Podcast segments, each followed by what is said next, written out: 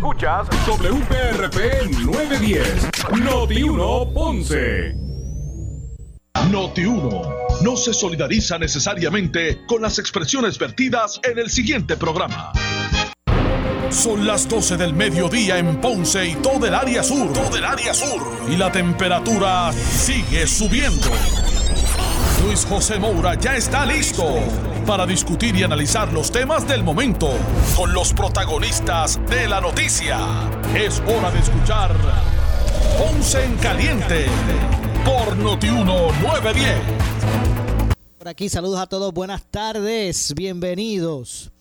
Esto es Ponce en Caliente, yo soy Luis José Moura, como de costumbre, de lunes a viernes, por aquí por Noti1 analizando los temas de interés general en Puerto Rico. Aquí estamos siempre relacionando los mismos con nuestra región, así que bienvenidos todos a este espacio. Ahora de 12 a 1 de la tarde. Buen provecho a todos y bienvenidos. Eh, bueno, antes de pasar al desarrollo del segundo día de vista pública, en términos de, del trabajo de transición del gobierno central de Puerto Rico. Eh, quería reseñar algo que hemos expresado aquí anteriormente. Ayer hablábamos aquí o reflexionábamos sobre la orden ejecutiva de la gobernadora, lo que implica toda esta situación de la pandemia en términos de la salud pública y de la economía, eh, la necesidad de que se establezcan mecanismos para eh, hacer valer los estatutos que traen consigo esta, esta, esta orden ejecutiva. Eh, y la necesidad de que, de que se busque el cumplimiento, no, no solamente eh, peticionar a, peticionar a las personas que, que acaten, que hagan sus buenos eh, ejercicios y acaten las disposiciones, más allá de, de hacer campañas de, de orientación. Eh, se necesita un brazo en la calle para que eh, pueda velar por la ejecución de, esas disposiciones. Eh, y hablábamos sobre eso. Cuando hoy vemos, en la, escuchamos, yo estaba escuchando a Normando, nuestro compañero Normando Valentín en la mañana, hoy en Notiuno en la mañana, bueno, o en Normando en la mañana, que, que allí en, al aire en vivo marcaron, ahí al aire, así. Al aire, marcando el número que el gobierno dio telefónico para que personas, ¿verdad?, de forma confidencial pudiesen alertar a las autoridades de lugares o, circunstancias donde no se esté cumpliendo los estatutos de, la orden ejecutiva. Y eso era, mira, ¿cómo es que dice, Manolo Sidres? Coqui, coqui. Allí se quedó pegado sonando el teléfono y jamás fue contestado. Pues de eso es lo que estamos hablando, que hay que comenzar a, también hacer los esfuerzos, no solamente, y yo comprendo yo entiendo que, las personas individualmente tienen que, cooperar con esto, no es, no es el gobierno que tiene que tener un policía al lado de cada ciudadano, pero también tenemos que hacer, nuestro el gobierno también le corresponde eh, poner a disposición de los ciudadanos unas herramientas y eso no está ocurriendo. Así que esto es una combinación de cosas. Pero más adelante vamos a, vamos a hablar sobre ese tema. Vamos a hablar un poquito y reflexionar sobre eso más adelante. Antes, eh, como les decía, hoy se reanudaron, la, hoy, hoy es el segundo día de, vista pública del, de los trabajos de transición del gobierno de Puerto Rico, de lo que es la administración saliente de Wanda Vázquez a la transición entrante, a la, eh, al gobierno entrante de Pedro eh, Pierluisi. Eh, hoy el turno le ha tocado al secretario del Departamento de la Familia. De hecho, digo, disculpen, de la familia no, de vivienda, el secretario de la vivienda. Y decía un eh, alcalde de Bayamón, Ramón Luis Rivera, hijo, que es el presidente de comisión del Comité de Transición del gobierno entrante, eh, bueno, le, le, pedía, le exigía al secretario de vivienda. ¿Cuáles son los adelantos aquí, los éxitos que ustedes reclaman? ¿Dónde están los éxitos que se reclaman? Pero vamos a escuchar parte ¿verdad? del desarrollo de, de este proceso que me ha parecido muy interesante. Vayan a las redes sociales de Noti1 que pueden ¿verdad? Este, observar todos estos procesos. Y obviamente aquí le vamos a dar interés porque es importante que usted conozca. Una cosa es lo que dicen los políticos, pero que usted conozca el estado de situación real. Bueno, por lo menos lo que se puede manejar públicamente. Hay, hay aspectos que son, eh, ¿verdad? Que pueden perjudicar algún tipo de negociación que se hace en vista ejecutiva. Pero en términos generales se pide cuenta estado de situación. Yo escuchaba y, y, hay mucha gente que, que, identifica como una persona bastante capacitada y que ha, ha trabajado bien en Hacienda, ¿verdad? El secretario. Pero yo le escuché al secretario de Hacienda ayer en la vista de transición pedirle a los que entran, ay, por favor, y les pido al entrante, yo tengo empleados en el departamento de Hacienda que están bajo el nivel de pobreza con unos sueldos de hambre. A los que entran, por favor, hágale justicia a esa gente. yo digo, ¿y tú no estuviste cuatro años ahí? ¿Qué realizaron? ¿Qué realizó el secretario para sacar de ese sueldo de hambre a sus empleados? Ahora es fácil decir a los que vengan, háganlo. Y no es que no tenga eso, y, que eso, no estoy cuestionando que esos empleados no, ¿verdad? No, no, se les deba hacer justicia. Yo espero que los que entren le hagan justicia. Pero todas estas cosas uno la ve en estos procesos y por eso yo he querido, en mi espacio, aquí en, en noti bueno, en nuestro programa aquí en, en noti pues que usted tenga la oportunidad de escuchar usted mismo, no interpretado por nadie, que usted escuche lo que ocurre en ese en ese en esa en esa vista para que usted haga sus propias conclusiones. Vamos a escuchar parte del, de la ponencia del secretario de la Vivienda y, y el Desarrollo de este segundo día de vista eh, pública sobre la transición del gobierno de Puerto Rico. esa es la cifra que comenté al principio, 1.500 el primer paquete, 1.700 en el segundo paquete, son 3.200 millones. Yo les mencioné al principio, febrero 2019, febrero, febrero 2020. Cuando yo entro habían solo 10 millones de dólares desembolsados, 10. No había forma de justificarle al gobierno federal al que, el que escuchan es el secretario de la vivienda. acceso para yo gastar 8.200 millones de dólares. ¿Cuál debe ser una de las primeras de los primeros trabajos del gobernador entrante? Sencillamente trabajar con esa restricción de los 1.700 millones de dólares. Y en realidad la restricción más crítica en esa firma de ese acuerdo es cuál. ¿Cuánto debo gastar antes de comenzar a acceder al resto de los fondos. Con eliminar esa, digo, yo eliminaría por supuesto todas las restricciones y decir, oye, ábreme la puerta para el paquete completo de los 8.300 millones, no habría problema. Yo creo que hay un ambiente propicio hoy, con un cambio de administración que hubo en Estados Unidos, de sencillamente poder lograr eso. Yo creo que la conversación va a ser totalmente distinta. En el momento en que se firme el acuerdo, para mí, no había otra opción en ese momento, porque de las peticiones de fondos que se le hace al gobierno, le dice, oye, dame más dinero, por ejemplo, para este renglón en X programa. ¿Qué me dice Vivienda Federal? Fantástico. Yo te lo doy. Demuéstrame que tú estás gastando los fondos. Antes de yo decirte, te voy a dar más fondos. Así que esa restricción legal de ese acuerdo de 1.700 millones de dólares, para mí sería punto número uno en la agenda del gobernador electo con respecto a ese programa. Y a tales efectos de que es una buena oportunidad entonces de discutir esto con, por ejemplo, el monitor eh, federal. ¿Podríamos entonces también eh, coordinar una reunión con usted y con él? Por supuesto, por supuesto, claro que sí. Claro que sí. Gracias. De nada, a la orden.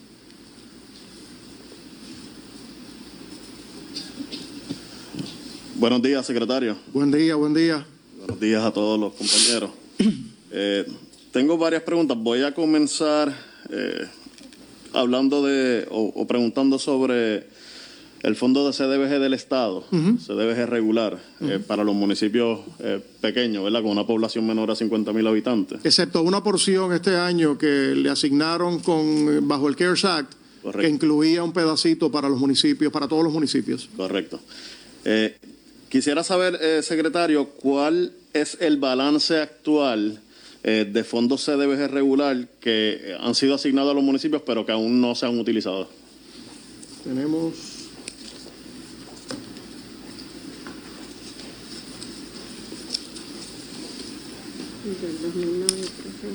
Esta es la cantidad.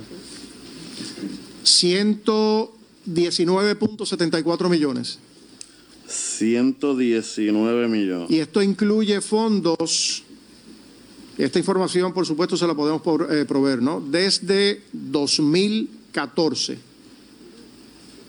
Eh, desde el 2014 hay 119 millones. En total hay 119 millones. Por ejemplo, hay fondos. ¿ah? Ay, perdón. Disculpa un segundito. Se Ah, no, no, no. Vamos, a, vamos allá. 2000, 2008, perdóname. Desde el 2008 hay fondos sin repartir en diferentes programas de CDBG estatal. Hay, hubo, una, asignación de 2008 CDBG DR eh, que estaba atendiendo el programa de CDBG. Lo, eh, recuerdo, porque yo dirigí lo en pues, esa fecha. Pues desde esa fecha todavía hay fondos sin, sin distribuir. El total eh, son los 19, 119.74 millones. Supongo que eso incluye también fondos de NSP. Eh, correcto, correcto. mencionó ya eh, Lo que queda, los fondos de coronavirus. Sí, te voy a decir en DR. DR quedan sin repartir 5.9 millones aproximadamente. 5.9. En SPI 1, 705 mil dólares aproximadamente. Y en SPI 3, 109 mil dólares aproximadamente me resulta preocupante el hecho de, que, digo, tantos millones de dólares, claro está, eh, y ante la necesidad que tienen principalmente los municipios pequeños, ¿verdad? Que están pasando por, por tantos problemas económicos. Eh, pero específicamente me llama la atención el fondo de CDBGDR, los 5.9 millones de dólares que entonces quedan en balance desde el año 2008 Recuerdo que eso fueron por unas inundaciones eh, bien fuertes que hubo en el sur de, la isla. Y recuerdo también, eh, durante mi inconveniencia en LOCAM, eh, la insistencia de HOT a nivel de Washington, D.C., en que se utilizara ese dinero, porque ellos no podían comprender cómo era posible que si era unos fondos de emergencia para trabajar una emergencia, demoraran tanto. Yo me fui de LOCAM en el 2011 y todavía estamos en el 2020 y todavía esos fondos están. ¿Hay, alguna razón por la cual esos fondos no se, no se han terminado de gastar? Bueno, honestamente, eh, los fondos están asignados a diferentes municipios. Por ejemplo, eh, Arroyo tiene 1.2 millones asignados. No ha terminado de utilizarlos. Cabo Rojo 3.3 y de hecho Cabo Rojo es particular porque Cabo Rojo es apenas unos meses que, y yo creo que no sé si estuvimos reunidos en algún momento, que le añadimos 800 mil dólares que necesitaban para canalizar un terreno. Eso es parte de lo que tiene Cabo Rojo ahora mismo asignado bajo ese, bajo ese programa. Así que realmente eh, es una cuestión de, la misma agilidad de los municipios para utilizar eh, los fondos. Eh, no tienen una fecha de vencimiento, pero sí, sí advierto que, por ejemplo, hemos tenido conversaciones recurrentes con Vivienda Federal local de ver qué hacemos con estos dos fondos. Así que ese tema, muchas gracias, ese tema de DR 2008 y NSP, si no logramos mover a los municipios que tienen estas asignaciones, por ejemplo, HOT puede decir, mira, hasta aquí llegamos. O sea, que son fondos que podrían estar en peligro de perderse. Esos fondos pudieran estar en peligro si no nos movemos. Yo espero que Cabo Rojo, por ejemplo, que nos estuvo pidiendo prácticamente desde que yo llegué eh, en febrero, una de las primeras reuniones, le conseguimos para completar el proyecto. Yo espero que, y un, un cambio de administración. Exactamente, exactamente, exactamente, exactamente. Muy bien. Eh, secretario, de esos 120 millones de dólares aproximadamente, ¿verdad? 119 millones que todavía eh, han sido asignados a los municipios, eh, y obviamente reconociendo de que ahí hay dinero asignado en el 2009, que están los fondos del coronavirus, pero como quiera queda un balance bastante alto, ¿verdad? De fondos eh, desde el 2008 que no se han utilizado. ¿Cuál es la razón que usted entiende que por la cual este dinero no se ha gastado de forma rápida? Yo sé que hubo un cambio de Locamotsec, de Otseca Vivienda, y que eso demoró eh, en gran medida eh, las asignaciones o, el ritmo de gasto de los municipios. Eh, pero también sé que esa área o esa oficina ha sufrido reducción en personal. Por los cambios tanto de Locamotsec, Otsec Vivienda, más entonces súmale las personas que se han retirado, etcétera. Este, ¿Existe actualmente eh, falta de personal en esa, en esa área? Sí, la pregunta, la pregunta es bien puntual. Eh, ese programa tenía o trabajaba con cerca de 70 personas. Hay 21 personas, incluyendo uno transitorio, trabajando con el programa. 21. Y ahora con la ley de retiro incentivado es posible que perdamos a siete personas adicionales en el programa. Así que definitivamente el factor humano ha sido eh, primordial en que el programa no se haya movido eh, de la forma que se, que se supone que se moviese. Y otro, otro aspecto que acabas de mencionar es el cambia-cambia de ese programa de un lado a otro. Y el cambiar no es el problema, es cómo haces el cambio. Y eso es parte del, de lo que, hemos vi, lo que hemos visto, por lo menos en el... Bueno, ¿están ustedes escuchando en este momento parte del desarrollo del segundo día de vista pública del proceso de transición del gobierno de Puerto Rico? Yo no sé usted, amigo, que me está escuchando, pero para mí, a mí me parece tan interesante. Acaba de, de decir el secretario que hay un balance alto, un balance alto de fondos que no se han podido utilizar de asistencia, ¿verdad? Eh, desde el 2008. 2008. Estamos en el 2020. Y que desde 2008, con, con la situación precaria que tiene Puerto Rico y su gobierno, con la quiebra que tiene, con las necesidades que han habido, que hayan fondos allí, escocotados allí en una cuenta y que no hay una fluidez para que eso se ejecute. O sea, que usted piense, amigo, que usted tiene una, una cuenta en el banco suya, su nombre, con 10 mil pesos, y usted, no, y usted no esté pagando el agua, la luz, el cajo se lo quiten porque no lo paga, la casa también, y usted tenga una cuenta allí con 10 mil pesos. De eso es lo que se trata. Y trata de, de, señalar el secretario que, bueno, es que antes eran 70 personas los empleados en, eh, destinados a mover eso y ahora nos quedan 25. ¿En serio? ¿Esa es la excusa? ¿En serio? Que antes eran más empleados, que, es el asunto de recursos humanos. Pues, pues, pues mire, usted ponga, verá, sus prioridades donde tienen que estar. Si usted necesita reclutar más empleados allí o trasladarlos de otros lugares allí. Aquí no se hablaba de empleador único y que si vamos a, destacar empleados en donde se necesiten. ¿En serio esa es la excusa? Vamos a continuar escuchando. Poco tiempo que yo llevo mirando el programa eh, de la repercusión primordial que ha tenido el programa hasta ahora.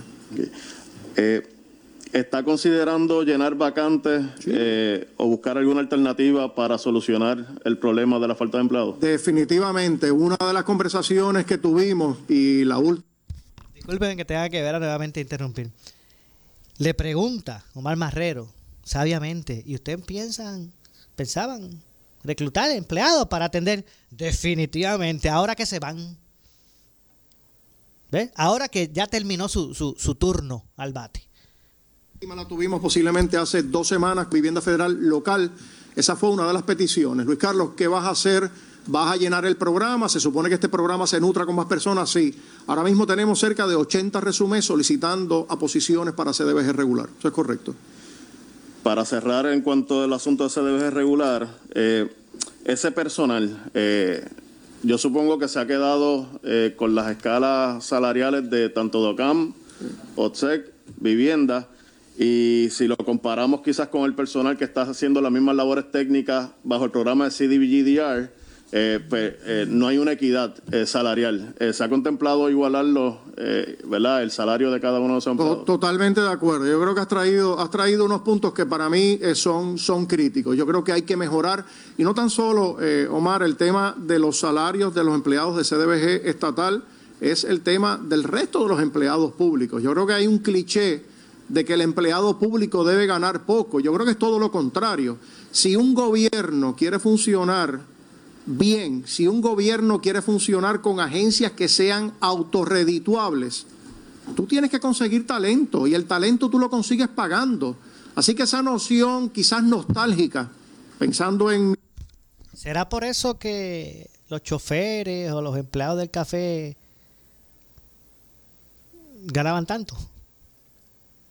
Vamos a continuar escuchando al secretario del Departamento de la Familia. La eh, de que el empleado público no debe ganar. Digo, el secretario del Departamento de la Vivienda.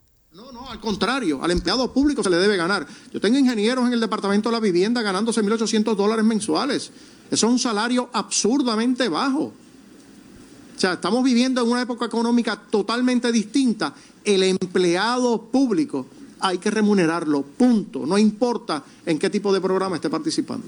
Eh, coincido, pero obviamente me refiero al asunto de que son empleados, eh, ya que llevan muchos años trabajando el programa, que son personas que conocen muy bien lo que es CDBG, CDBGDR. O sea, CDBGDR no se recibe por primera vez en el, en el 2017, 2018, luego de los huracanes Irma María. CDBGDR se ha recibido, ¿verdad?, por años, de acuerdo a los distintos eh, desastres naturales. La respuesta es que sí, se debe mejorar esa escala a una Y han sido esas personas las que han estado trabajando precisamente ese programa y ahora, obviamente, pues, eh, al recibir 20 billones de dólares en fondos CDBGDR, se ha buscado, ¿verdad?, un un personal que reconocemos que es muy capacitado, muy profesional, pero quizás nos hemos olvidado de las personas que por años han estado trabajando ese programa. Total, totalmente de acuerdo. Así que la respuesta al, planteamiento, sí, estoy totalmente de acuerdo que se deben mejorar las escalas de estas personas trabajando en CDBG estatal. Excelente, gracias. Bueno, en cuanto a, eh, ya entrando a lo que es CDBGDR, eh, yo sé que el Departamento de la Vivienda ha publicado eh, más de una docena de NOFAs o, o de RFPs en los pasados 12 meses, eh, que, que, aún, eh, por diferentes razones, no han sido, eh, no han sido adjudicados. y entre ellos, por poner una manera de ejemplo, estamos hablando de MRP, estamos hablando de, de, del Technical Assistance and Training Program, estamos hablando del, del Workforce Training Program que yo sé que verdad eh, ya se han sometido propuestas a esos fines y se había dado la fecha de que para verano, para agosto, etcétera, y se han ido se ha, ido moviendo. ¿Hay alguna razón por la cual se ha demorado tanto la adjudicación de esta propuesta? Bueno, en el caso, en el caso de Marpí hubo, hubo situaciones con las empresas que íbamos a utilizar para planificación. Estamos hablando para los municipios que cogieron la opción 1. que era el paquete de 39 millones, etcétera. Pero ciertamente, ciertamente, yo creo que ese es un programa que se tiene que consolidar con el resto de los 600 millones para los municipios y eliminar ese proceso porque nos quita un, elemento burocrático completamente, estar evaluando, etcétera, que eso es tiempo, eso es parte de los cambios que deben seguir ocurriendo con estos programas. Al reducir el número de programas y nutrir programas con más fondos, que tienen más demanda, yo reduzco el cumplir con montones de guías que tengo que estar publicando y procesos que tengo que estar publicando, en vez de tener 27 programas. Si yo puedo tener 8, 9, 10 programas, punto. No me tengo que preocupar por 20 guías distintas, 27 guías distintas, 27 procesos distintos. Así que ese es uno. En el caso de capacitación laboral que mencionas y el caso de incubadoras y aceleradoras en particular, ciertamente hemos estado dilatando la razón fundamental. El número de solicitudes recibidas ha sido. O sea, nosotros pensamos que íbamos a recibir 30 o 40 en cada uno de los programas. En uno recibimos 114, en el otro recibimos 121. Yo espero que para fin de mes ya comencemos a anunciar las primeras elecciones. Y por esa misma razón es que en la quinta enmienda al plan de acción le estamos pidiendo a Vivienda Federal añádele 50 millones a cada uno de esos dos programas por la demanda tan grande que han tenido ambos eh, programas. Eso me parece, me parece muy bien. Eh, si entendí bien, está, usted está sugiriendo entonces eh, que lo que es los fondos que eran para MRP, para el municipio del Recovery Planning, se estaría consolidando bueno, más adelante vamos a continuar con más de este proceso de vista pública del, del proceso de, de transición del gobierno de Puerto Rico, pero tengo que hacer una pausa. Rezamos con más. Esto es Ponce en Caliente. En breve le echamos más leña al fuego en Ponce en Caliente por Notiuno 910. cuento, Guitarreño, que Power Solar es una compañía puertorriqueña que se dedica 100% a la energía renovable, ofreciéndole a las personas en Puerto Rico una forma accesible de obtener un sistema de paneles solares con batería Tesla, mantener su residencia energizada y olvidarse de esos apagones y, por supuesto, de esa factura mensual de la luz que llega con cantidades que todo el mundo lo sabe aquí en Puerto Rico, no es un, un secreto, exorbitantes y para olvidarse de eso, mire, energía renovable es la alternativa. Háblame de este sitio. evalúe su caso y demás, y por esto no tiene que pagar absolutamente permiso. Usa tu mascarilla, salva tu vida y la de tu familia. Un mensaje del municipio autónomo de Ponce.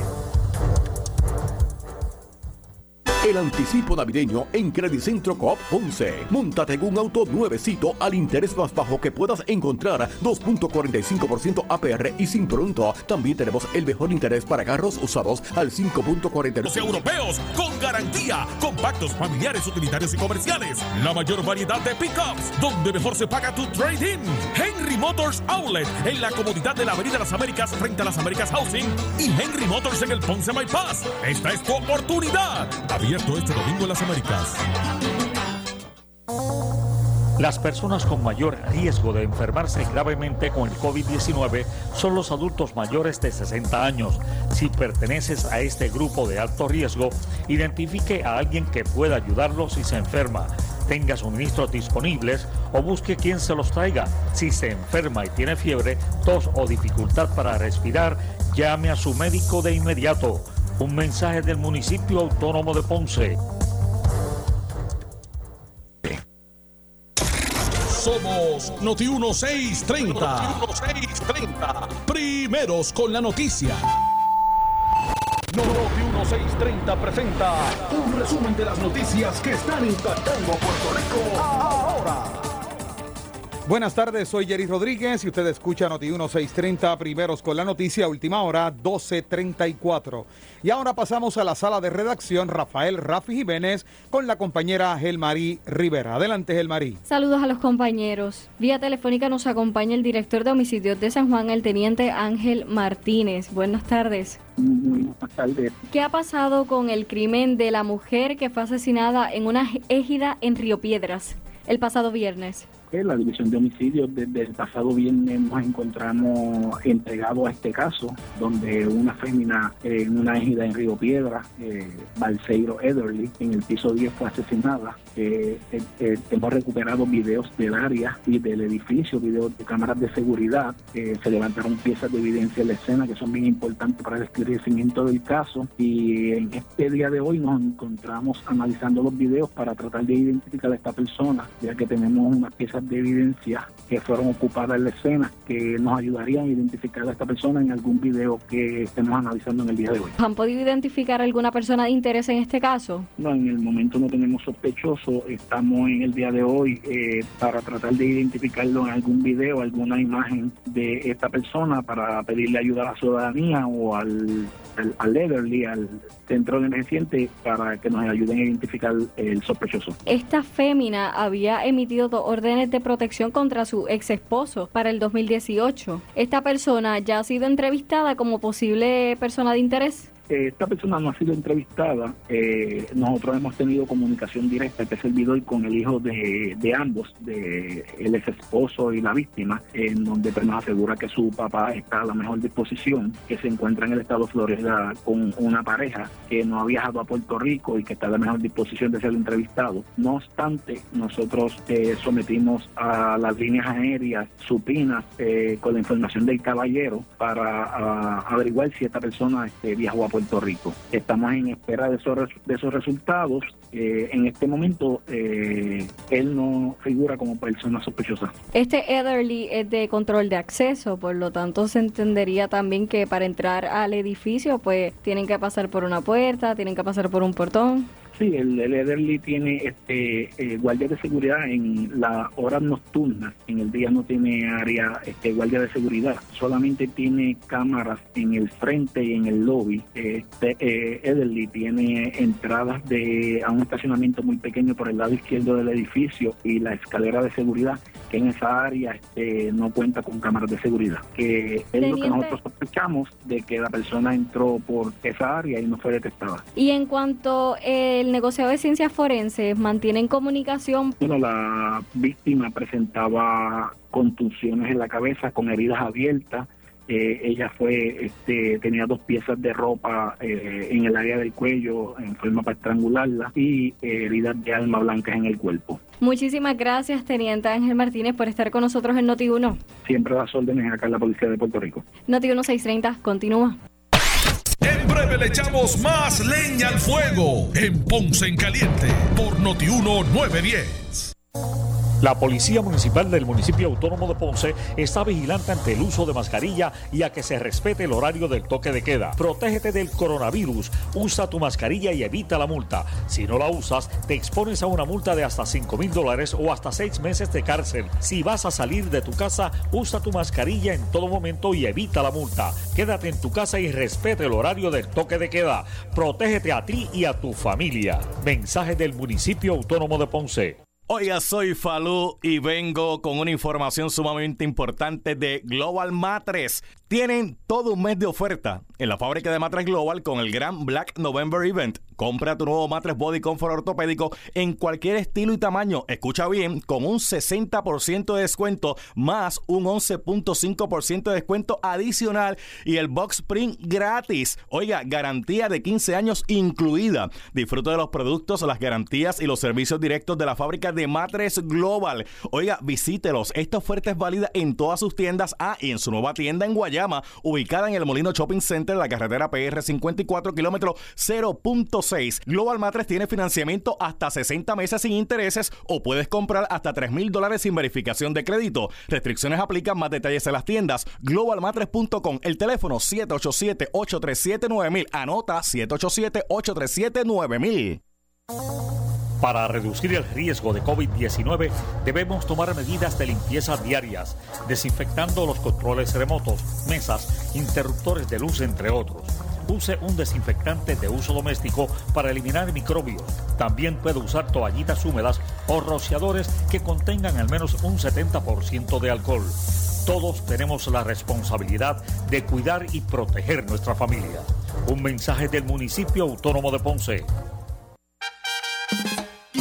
Regresa el parrandazo de Credicentro Coop Ponce. Te prestamos hasta 40 mil dólares con un pago mensual desde 400 dólares. Echa para acá para que pases una feliz Navidad. Más información en nuestra sucursal en la Rambla de Ponce o llamando al 857-3500. Sujeto a aprobación de crédito, ciertas restricciones aplican. Acciones y depósitos asegurados hasta 250 mil dólares por COSEC. La Policía Municipal del municipio autónomo de Ponce está vigilante ante el uso de mascarilla y a que se respete el horario del toque de queda. Protégete del coronavirus, usa tu mascarilla y evita la multa. Si no la usas, te expones a una multa de hasta 5 mil dólares o hasta 6 meses de cárcel. Si vas a salir de tu casa, usa tu mascarilla en todo momento y evita la multa. Quédate en tu casa y respete el horario del toque de queda. Protégete a ti y a tu familia. Mensaje del municipio autónomo de Ponce.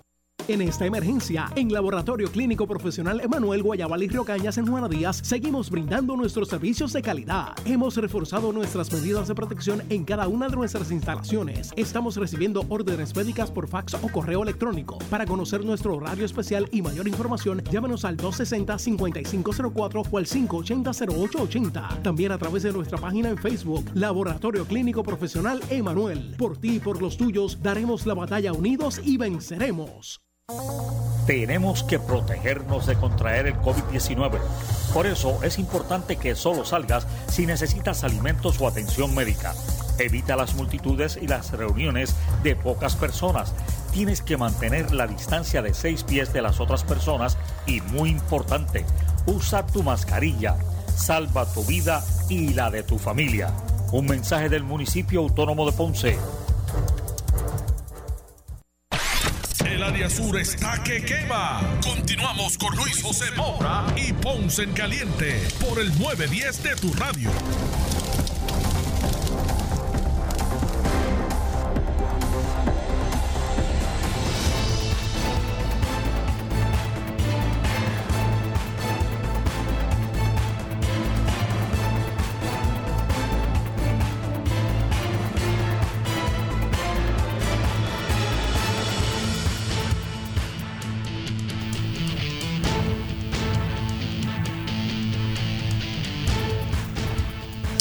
Bueno, estamos de regreso. Soy Luis José Moura. Esto es Ponce en Caliente. Estamos de regreso. Estamos escuchando el proceso de vista pública, segundo día de vista pública del proceso de transición del gobierno de Puerto Rico, lo que es la administración eh, saliente hacia el gobierno entrante. Así que Hoy eh, el secretario del Departamento de la Vivienda, Luis Francisco eh, González Trichet, eh, ha estado ¿verdad? deponiendo ah, y ante preguntas del comité del gobernador entrante, pues ha estado declarando el estado de situación de lo que es su departamento. Y ahora vamos a escuchar parte de, ¿verdad? de ese interrogatorio que eh, tuvo a bien hacer el presidente del comité de transición entrante, eh, Ramón Luis eh, Rivera. Así que vamos a escuchar. Secretario, se había quedado en el aire la asignación a Foundation for Puerto Rico. esta pues ha sido criticada por muchos sectores. ¿Nos podría decir cuál es el beneficio de esa actividad de recuperación? Bueno, pues en el caso de Foundation, eh, eh, que lo trae, nosotros, eh, esa es una de las peticiones de información que estamos recibiendo, como le comenté hace un ratito.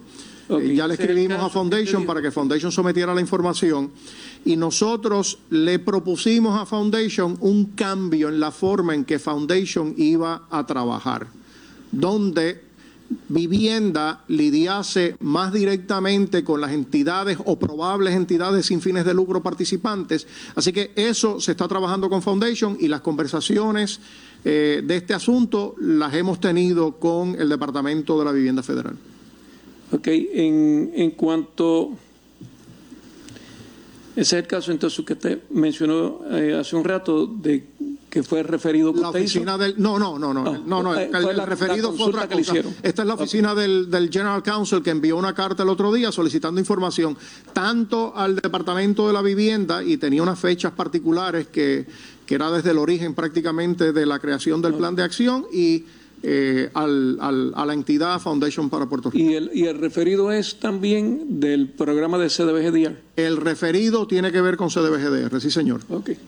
Eh, en cuanto al programa de CDBG regular, que aunque yo sé que Omar hizo varias preguntas, eh, el, programa de CDBG regular todos conocemos que es para ayudar a los municipios que no son entitlement eh, y dependen de esa asignación. Este programa pasó de OCAM a vivienda. Eh, y, hoy en día entonces está en alto riesgo y es dinero que se puede perder en gran medida.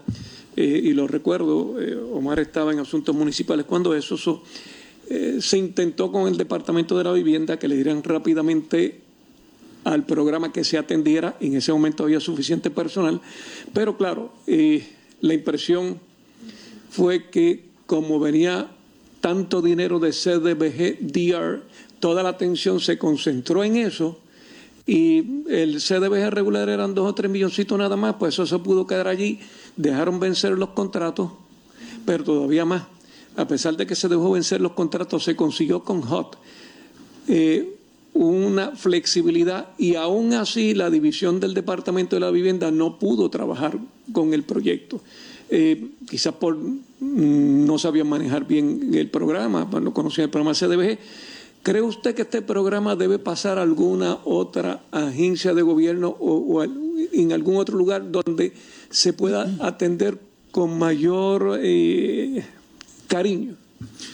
Yo, bueno, esa última parte que usted menciona, yo creo que es vital. Yo creo que el programa necesita cariño, más que volver a transferir personal y, ese cambia cambia que mencioné al principio.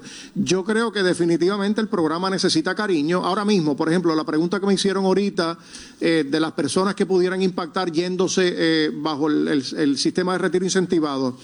Hay 21 personas en ese programa, siete de ellas o nueve de ellas pudieran irse. Así que definitivamente hay que darle cariño a ese programa. 120 millones de dólares es una cantidad para mí exorbitante. Y, para municipios pequeños, mucho más. De acuerdo. ese, ese, sangre vital para esos municipios. Eh, eh, vamos al escenario que, que sí, que la ley 80 se termine llegando a un acuerdo con la Junta de Control Fiscal y, sea aceptada la misma, entonces los empleados tienen derecho a acogerse. Está de el director o el jefe de la agencia establecer un plan escalonado, o sea, no, no tiene la obligación la agencia de enviar a todo el mundo al retiro a la misma vez y pudiera entonces crear un mecanismo de entrenamiento de nuevo personal y a medida que vaya entrenando nuevo personal vas entonces permitiendo eh, que el, empleado que tiene derecho entonces se pueda acoger al mismo. pero creo que hay que cambiar un poquito la filosofía de trabajo de la división legal del departamento porque y que haga lo mismo que se hacía en OCAM. Si en OCAM se trabajan los contratos, había un, contrato modelo y ya, y con ese se seguía y nunca hubo ningún problema. Y lo, lo aceptaba. A veces pretendemos imponernos restricciones más allá de las que nos exigen los programas federales. Y otra pregunta que tengo, este secretario, eh, tenemos el dinero o cuánto es la cantidad de dinero asignada para el pareo de FEMA, de los fondos el que van pareo, a el programa, el, el pareo, el programa de pareo de fondos no federales ahora mismo mil millones de dólares. Mil millones. Mil millones de dólares y estamos en la quinta enmienda eh, solicitando 700 millones adicionales.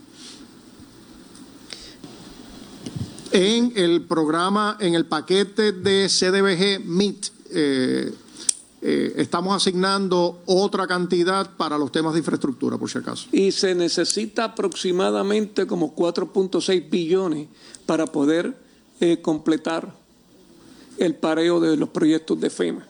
O sea, estamos eh, algo corto.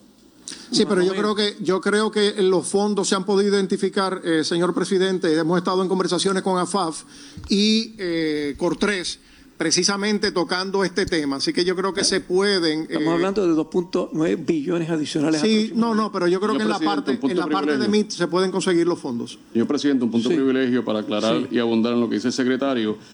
Bueno, antes de escuchar el punto de privilegio, tengo que hacer la pausa, merece una pausa, pausa adicional. Eh, repito, no hay, no, no hay fondo suficiente de pareo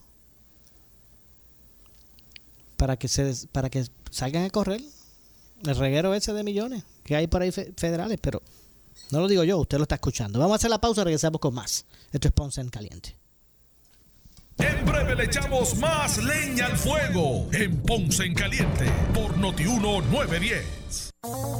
Para reducir el riesgo de COVID-19 debemos tomar medidas de limpieza diarias, desinfectando los controles remotos, mesas, interruptores de luz, entre otros Use un desinfectante de uso doméstico para eliminar microbios. También puede usar toallitas húmedas o rociadores que contengan al menos un 70% de alcohol. Todos tenemos la responsabilidad de cuidar y proteger nuestra familia. Un mensaje del municipio autónomo de Ponce. En esta emergencia, en Laboratorio Clínico Profesional Emanuel Guayabal y Río Cañas en Juana Díaz, seguimos brindando nuestros servicios de calidad. Hemos reforzado nuestras medidas de protección en cada una de nuestras instalaciones. Estamos recibiendo órdenes médicas por fax o correo electrónico. Para conocer nuestro horario especial y mayor información, llámanos al 260-5504 o al 580-0880. También a través de nuestra página en Facebook, Laboratorio Clínico Profesional Emanuel. Por ti y por los tuyos, daremos la batalla unidos y venceremos.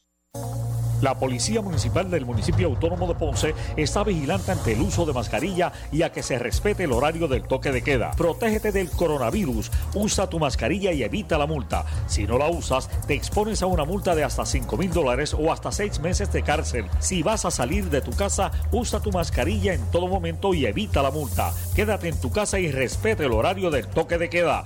Protégete a ti y a tu familia. Mensaje del Municipio Autónomo de Ponce. El anticipo navideño en Centro Coop Ponce. Móntate en un auto nuevecito al interés más bajo que puedas encontrar. 2.45% APR y sin pronto. También tenemos el mejor interés para carros usados al 5.49% APR. Contáctanos en el 787-857-3500 o en infocop.com. Estamos en la Rambla de Ponce. Sujeto a aprobación de crédito. Ciertas restricciones aplican. Acciones y depósitos asegurados hasta 250 mil dólares por COSEC. Tenemos que protegernos de contraer el COVID-19. Por eso es importante que solo salgas si necesitas alimentos o atención médica. Evita las multitudes y las reuniones de pocas personas. Tienes que mantener la distancia de seis pies de las otras personas y muy importante, usa tu mascarilla. Salva tu vida y la de tu familia. Un mensaje del municipio autónomo de Ponce.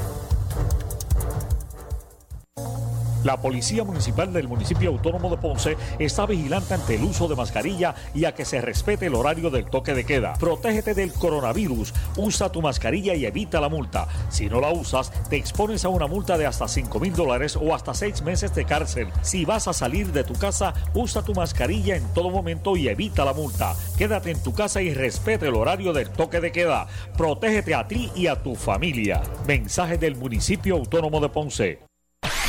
El área sur está que quema. Continuamos con Luis José Moura y Ponce en Caliente por el 910 de tu radio.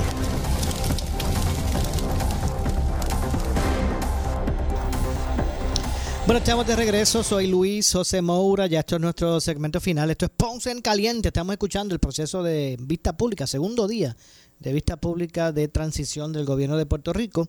El secretario de la Vivienda, eh, Luis Francisco González Trichet, está deponiendo ante las preguntas del presidente del, del comité de transición, eh, Ramón Luis Rivera. Hijo, vamos a continuar escuchando.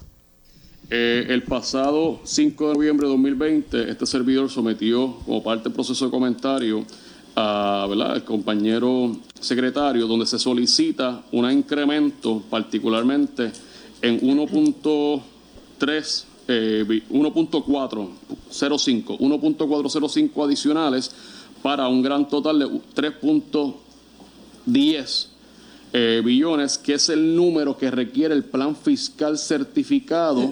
¿Cuánto dijo, perdón? 3.100, 3.105. Le voy a hacer, le voy a eh, pasar copia de esta solicitud, porque como usted bien señala, gracias, 3.105 millones.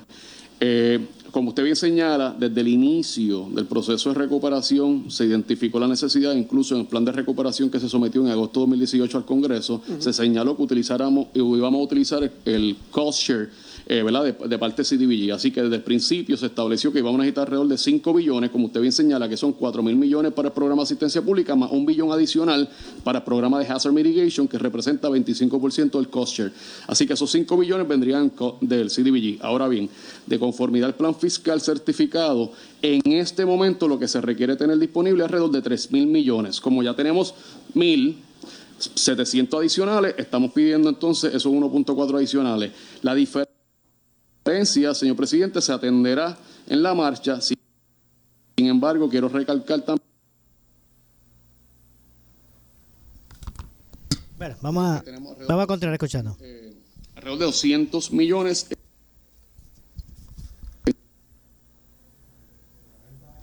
En el presupuesto estatal para atender aquellos casitos que no necesariamente sean Vamos- elegibles. Vamos a ver si lo entendí. Bueno, básicamente eh, ese es un, ¿verdad? Es lo que está ocurriendo en este proceso de vista pública. Lamentablemente de transición, lamentablemente se me ha acabado el tiempo. Lo próximo ante la justicia. Soy Luis José Moura, esto es Ponce en Caliente, yo me despido. Regreso mañana a las 12 del mediodía con más. Escuchas WPRP 910, Noti 1 Ponce. Noti 1 no se solidariza necesariamente con las expresiones vertidas en el siguiente programa.